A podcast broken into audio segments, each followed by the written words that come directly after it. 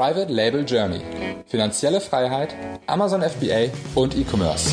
Ich bin Thomas. Und ich bin Jill. Und wir möchten dich inspirieren, unterrichten und fördern dich darin, deine Chance im E-Commerce zu ergreifen. Bei uns lernst du von Anfang bis Ende, wie du mit der Hilfe von Amazon profitable Marken aufbaust. Du wirst herausfinden, wie du dem Hamsterrad als Angestellter entkommst und finanzielle Freiheit erlangst.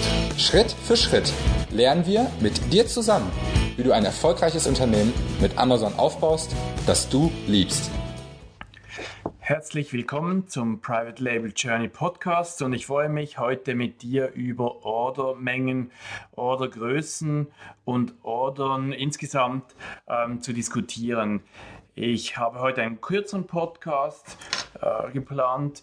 Ich möchte einfach ein bisschen über das Thema reden, weil viele Fragen aufkommen. Wie viel soll ich bestellen? Was sind gute Testbestellungen? Soll ich kleine äh, Tests bestellen und so weiter?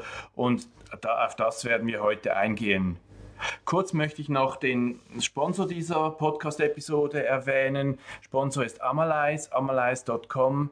Ein, ein Tool, um, das kennt ihr alle, ich sage es trotzdem, ein Tool, um eben die genauen Verkaufszahlen äh, der Konkurrenzprodukte bei Amazon ähm, einzusehen und dann eben dementsprechend auch diese Ordermengen anzupassen.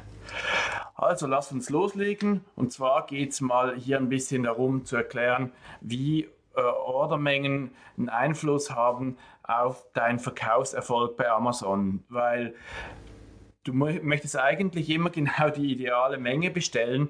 Zu große Bestellmengen kosten zu viel, äh, schmälern dann dein ähm, Kapital, beziehungsweise du hast das Geld nicht verfügbar für ein anderes Projekt. Zu, zu kleine Bestellmengen haben den Nachteil, dass du eben schnell out of stock gehst und deshalb nicht verkaufen kannst. Und in vielen Fällen, das haben wir auf jeden Fall auch immer so kommuniziert, lohnt sich eine Ordermenge, jetzt ganz pauschal gesagt, von 300 bis 500 Units. Da kann man, das ist genug groß, um mal ein bisschen den Markt zu testen, um nicht einen Rieseninvest zu machen, ähm, aber um mal zu sehen, ob man die Dinge überhaupt verkauft.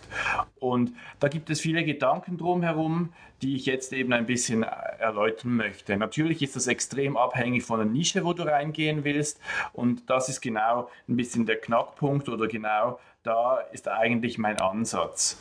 Äh, ich habe eigentlich gedacht oder gedacht, es wäre cool, wenn man in sehr kleinen Mengen bestellen kann, um einfach mal zu testen, ob das funktioniert oder nicht, ob irgendwas verkauft oder nicht. Und ich glaube, das machen auch viele und ich glaube, daran scheitern auch viele, weil es eine bestimmte Bestellmenge braucht oder eine bestimmte Verkaufsmenge braucht, damit du überhaupt in Fahrt kommst und damit du überhaupt ähm, ja, anfängst gut zu verkaufen. Ich kann nicht, äh, sagen wir, 10 Units ähm, bestellen, diese dann versuchen zu verkaufen.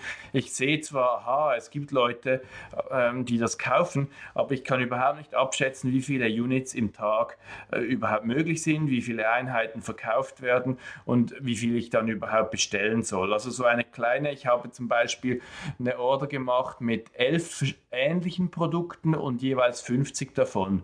Und sowas würde ich nie mehr machen, weil das funktioniert überhaupt nicht aus verschiedenen Gründen. Einerseits sind eben 50 zu wenig, um, um zu testen, um testen zu können, wie viel denn pro Tag verkaufen. Du kannst keine, keine Push machen, keinen Launch machen.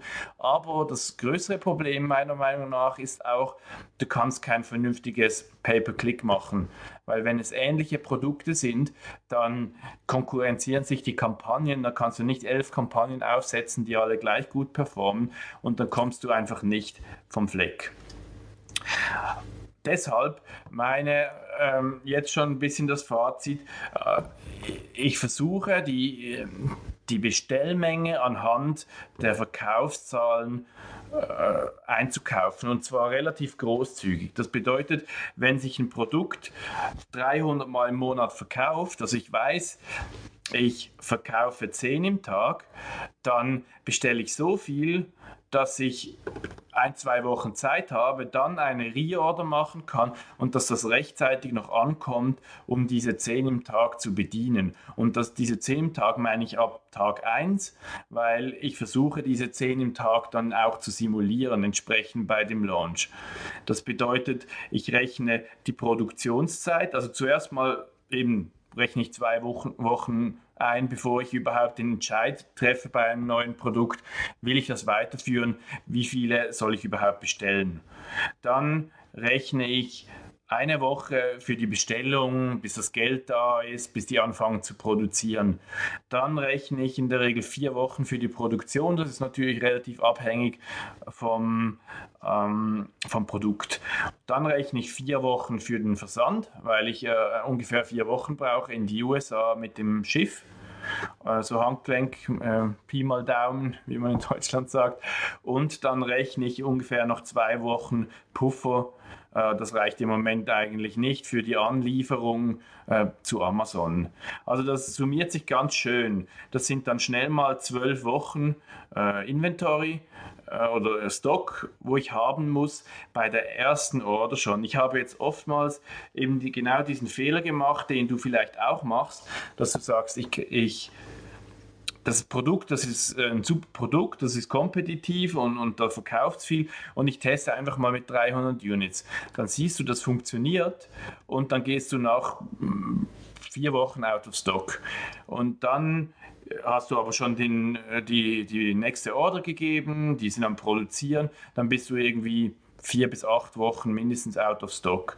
Und das ist halt sehr, sehr viel Momentum, wo, durch, wo verloren geht, wo wo ich einfach nicht mehr bereit bin, in Kauf zu nehmen. Das heißt, ich nehme lieber in Kauf, äh, zu viel zu bestellen, und dann irgendwie abstoßen zu müssen in irgendeiner Form, wenn es zum Einkaufspreis sein muss. Aber ähm, ich versuche wirklich, mir diese Chance zu geben, in Stock zu bleiben. Und das ist eigentlich so die Quintessenz von diesem Podcast heute.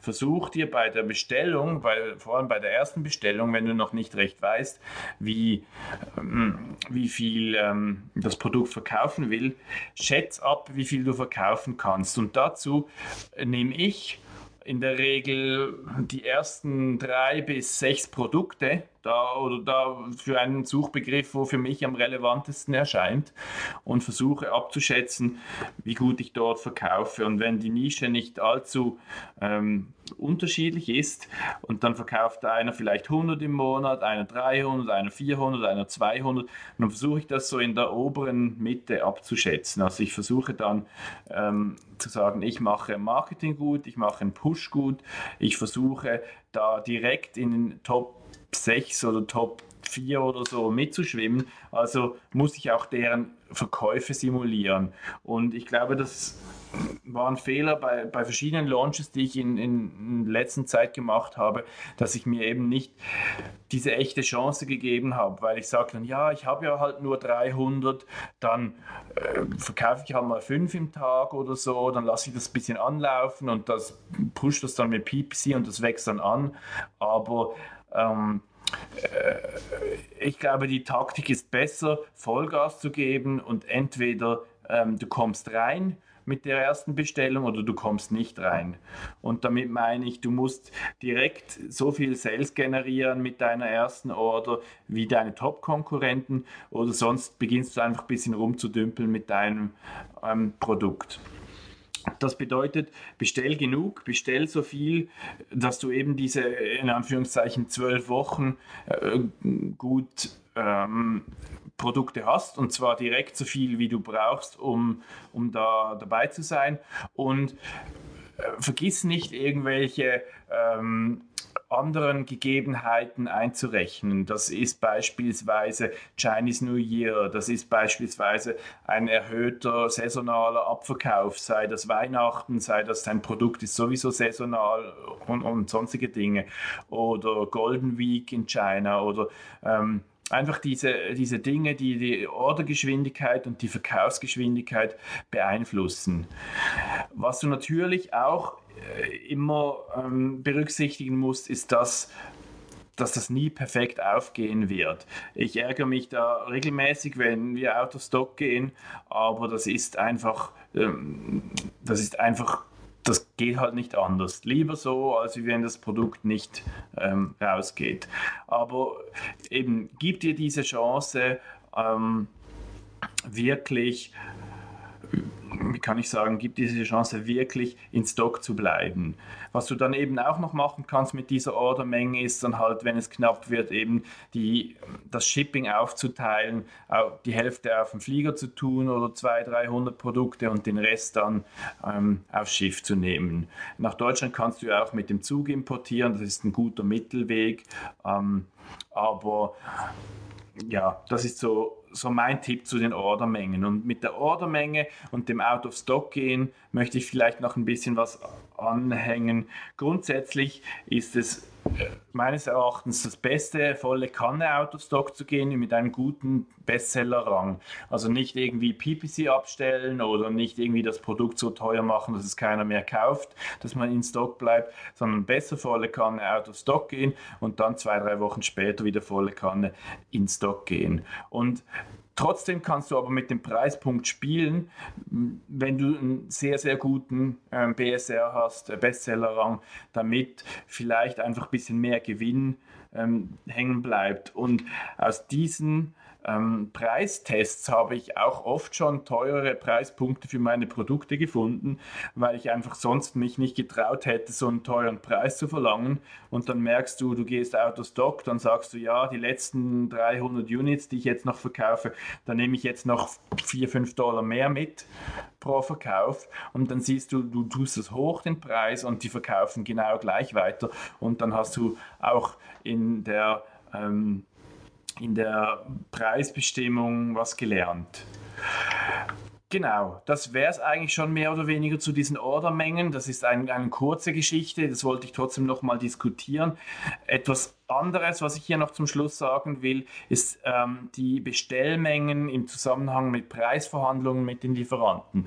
Und zwar äh, ist es eben eine größere Bestellmenge, äh, wie ich schon jetzt äh, versuche ein bisschen zu plädieren, ähm, ist in, vielen Fällen eben auch besser, weil der Preis natürlich dann sinkt pro Unit.